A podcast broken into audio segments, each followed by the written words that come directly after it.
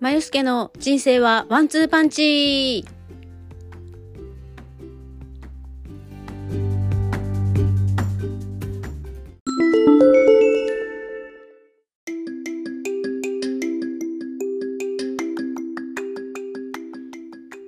こんにちは、えー、まゆすけです。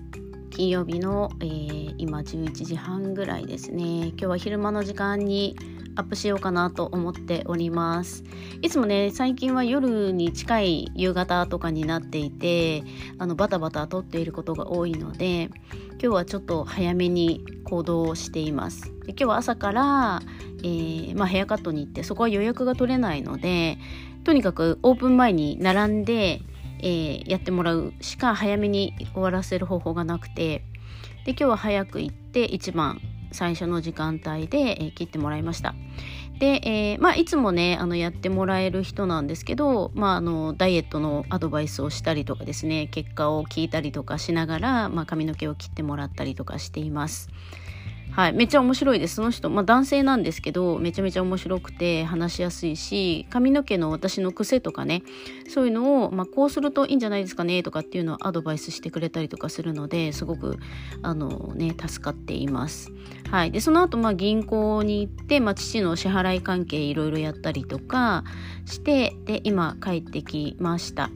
でちょっとね朝ねバタバタしてたんで軽く食べていったので、まあ、もうちょっと経ってこのポッドキャストアップして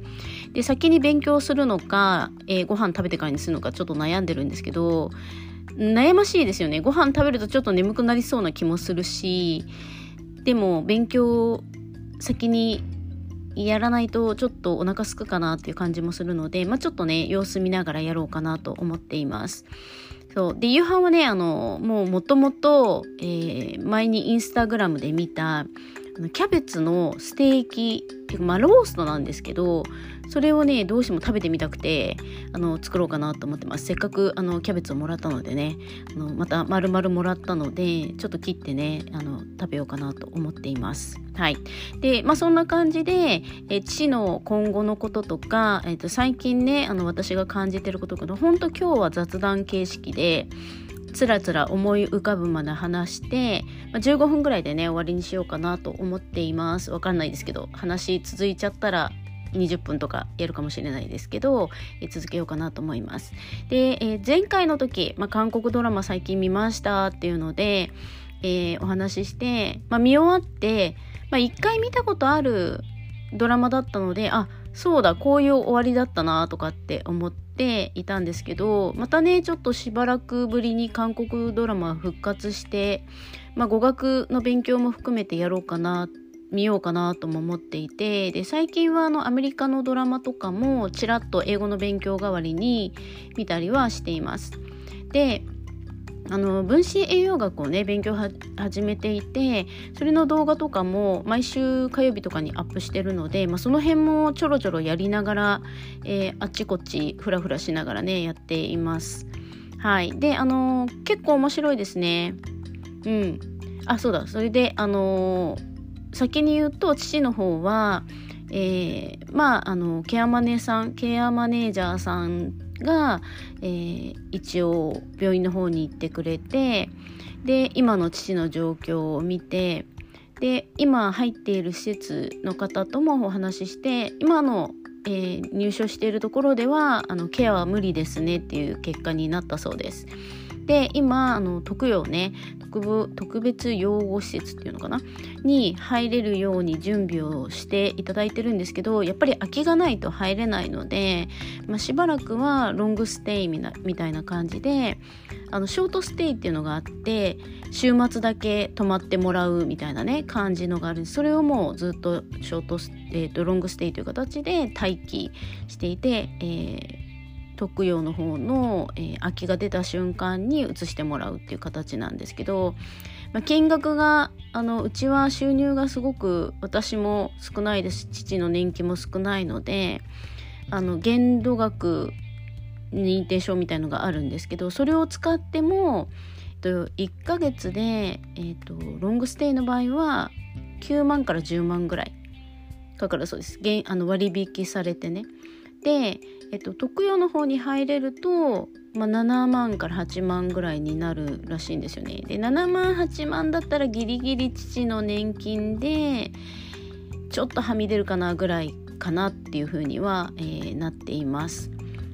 ね、なので早めに特養の方に移れるといいんですけどこればっかりは本当に空きがいつ出るかわからないのでちょっと長い戦いになるのかもう割とね早めに移れるのかっていうのはこれからまた決めていくんですけどあの私はあの前回、えっと、先週の月曜日かな、えっと、あ先週今週かの月曜日に、えー、面会の方に行きましてでやっぱりねあのむくみが取れた分すごくげっそりしていてもう手足とかものすごい細くなっていてこれはもうちょっと歩くのは無理だなとかねこれだけ痩せてしまうと口から固形物食べるのは無理なんだろうなっていうふうに思いながら、えー、行ってきました。で入院の時はやっぱりこう熱も39度ぐらいあって朦朧としてたからか私のこととか全然わからなくなっていて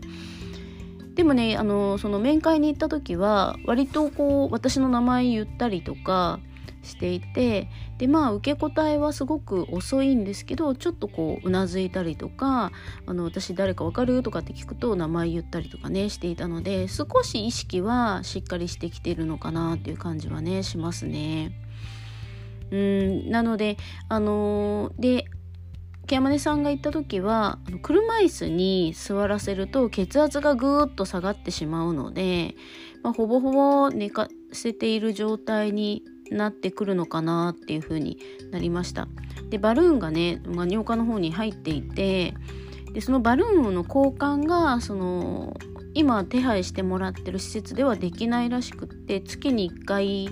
まあ、通院して交換するみたいのを私が立ち会わないといけないみたいな感じです。まあ、あの送迎はしてもらえるんですけど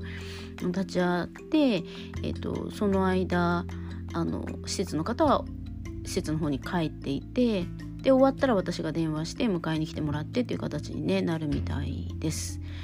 そうなんで、えっと、今まで2ヶ月3ヶ月に1回の通院を2箇所だったんですけどこれがまあちょっと増えてしまうのかなっていう感じがねしますねまあでもしょうがないのかなっていう感じもします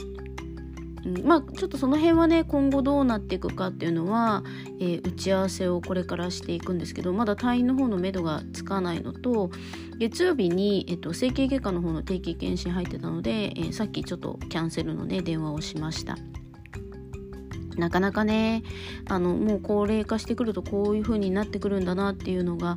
目に見えていると自分はやっぱりあのそういう風にならないようにケアをしなきゃいけないなっていう風に本当しみじみ思いますね。特に私とか弟は結婚もしていず子供もいずみたいな感じなので、まあ、ゆくゆくはお互いに一人でまあ、どっちかがもしかしたらどっちかの面倒を見るみたいな感じになるのかなっていう感じもするんですけどねなのであのなるべく元気に、まあ、よく言いますけれども健康寿命私もあのレッスンの中でお伝えしてますけど健康寿命と、まあ、本当の寿命っていうのがあって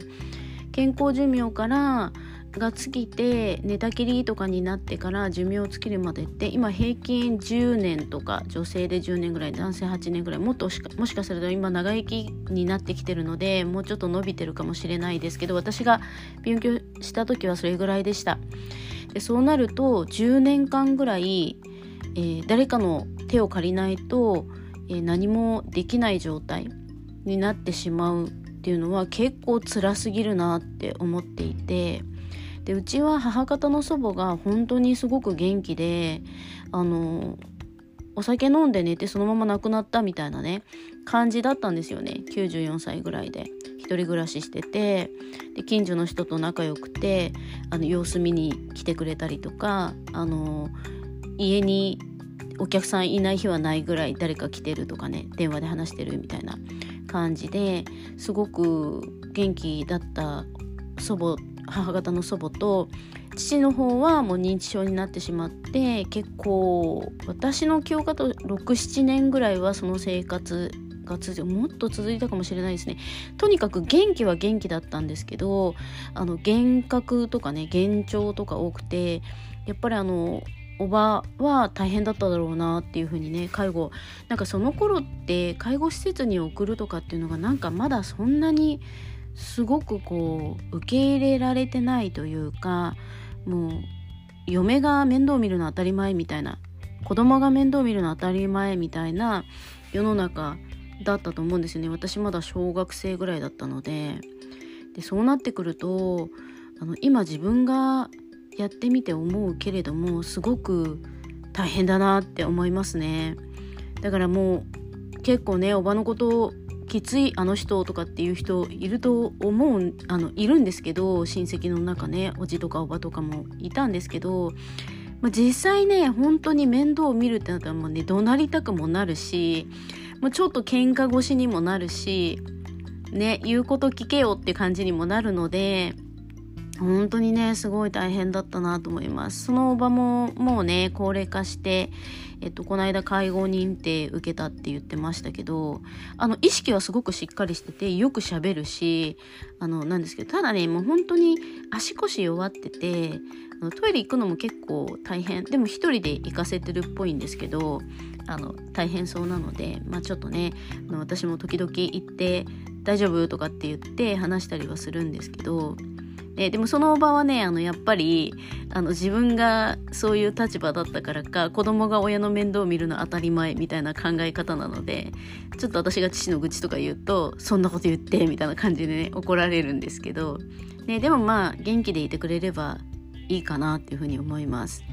うん、なのであのこれ聞いてる方、まあ、45人しかいないと思うんですけど本当にね自分の体のケアって大事だなって思います。うん、であの私も3月終わりぐらいから朝ごはん食べる生活に切り替えたりとかもう最近ちょっとねちょっと遅くなっちゃうことが多いんですけど寝るのがね。でもやっぱりあの少し多めに寝れるような時は寝たりとか、まあ、昼寝したりとかしてちょっと体を休ませるっていうのも入れたりとかしています。で仕事もちょっとこれからちょっとずつ増えていっててただねあの効率的にはもっとこう効率のいい仕事の流れを作りたいなっていうのとやっぱりその私は動く仕事なのでもし体が効かなくなったりとかねこの仕事急になくなったらって思うとやっぱりこうちょっと手に職じゃないですけどお家にいてもできる仕事っていうのも開発していかないといけないなっていうふうには思っています。なので今ちょっといろいろ本読んだりとかあの勉強をね始めたりとか、えー、しています。うん、なんかね楽しいんですけどもうちょっと時間欲しいなって思いますね。仕事もあるしあの仕事あると集中できないんでどうしても週末にまとめて2時間3時間勉強してみたいなただ集中力が結構限界があってあの人間の集中力って45分ぐらいが一番妥当らしいんですけど2時間とか3時間とかずっとこうパソコンにメモを打ち込みながらあの動画を見たりとかしているとなんかねやっぱりね疲れちゃうんですよね。1時間ぐらいで1回休まないとみたいなでそれを私は意地になって集中して3時間とかやってるともう体がバキバキになるのでその後こうストレッチしたりとかして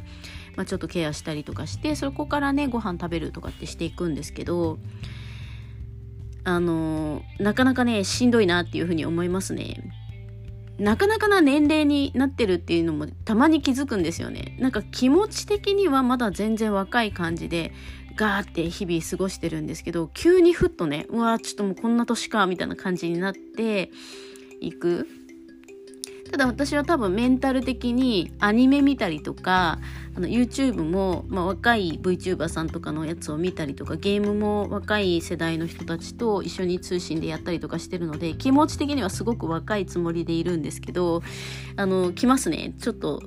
夜年並みのねあの疲労とかが出てきます。であの今週は月曜日の夕方めっちゃ雨が降って本当なんかあの私ちょっとスーパーに買いたいものがあって行ったんですけど駐車場足首までは確実に浸かるっていうぐらい全部池になっててあのエンジン止めてドア開けたんですけどダメだと思ってそのまま帰ってきました。うん、なのですごくてでその雨のせいで気圧も変わってちょっと頭痛が夜してきてで火曜日も朝からちょっと頭痛いなっていうのと前日と火曜日の朝昼でもう15度ぐらい温度が違ったのでそこからもまた頭痛がひどくて。で火曜日って4本レッスンがあるんですけど4本目終わった瞬間緊張の糸が切れたのか急にグッと込み上げてきて全部吐くみたいなね感じになってしまって。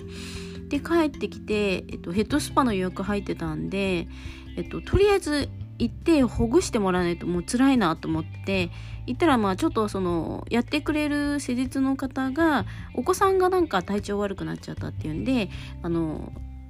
ちょっとこう内容ね変えてもいいですかっていうので簡単にこうマッサージだけしてもらって帰ってきました。で帰ってきて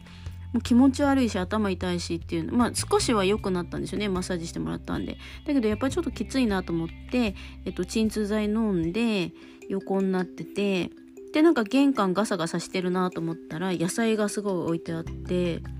であの電気屋さんのね前にあの台所のシンク水漏れしてるっていうのがあってでそこをこう直してもらったんですけどあの原材料500円ぐらいのボンドを塗ってもらっただけで5000円請求が来たっていうねマジかっていう痛いなっていうこれだったら自分でできるなと思ったんですけど、まあ、それも授業料でねもし次にそういう風になった時に自分でもちょっと直せるなっていうことで、えー、授業料として受け取りました。うんまあしょうがないねそれはね。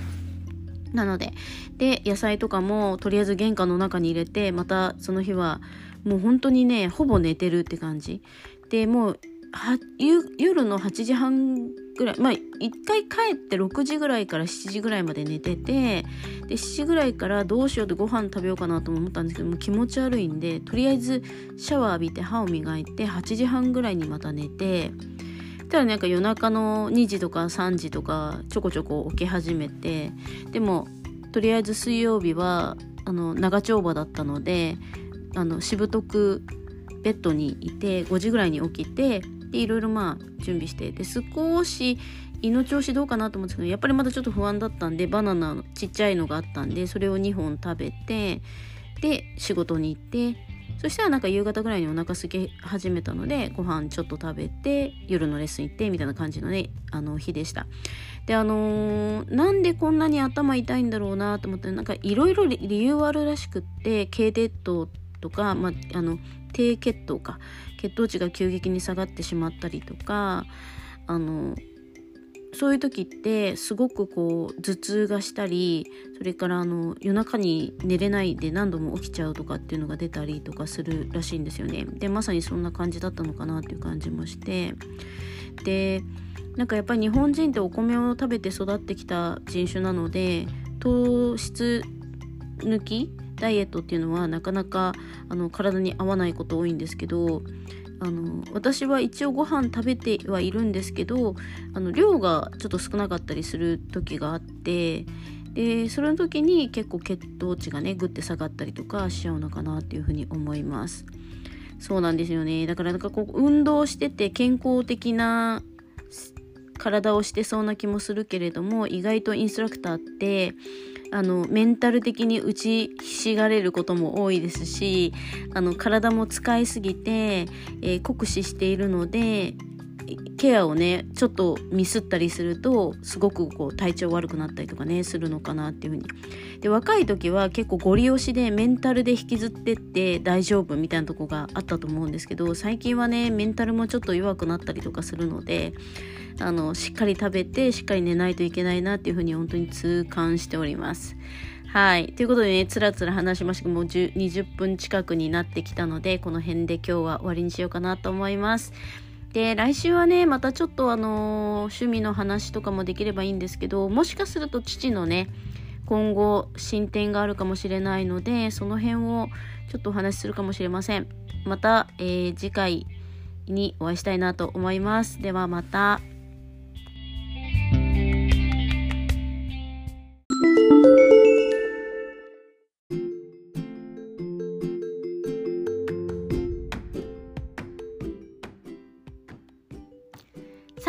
お時間いただきありがとうございます。チャンネル登録よろしくお願いします。また、インスタグラムでは更新情報をお知らせしております。まよすけ .podcast で登録お願いいたします。それではまた次回。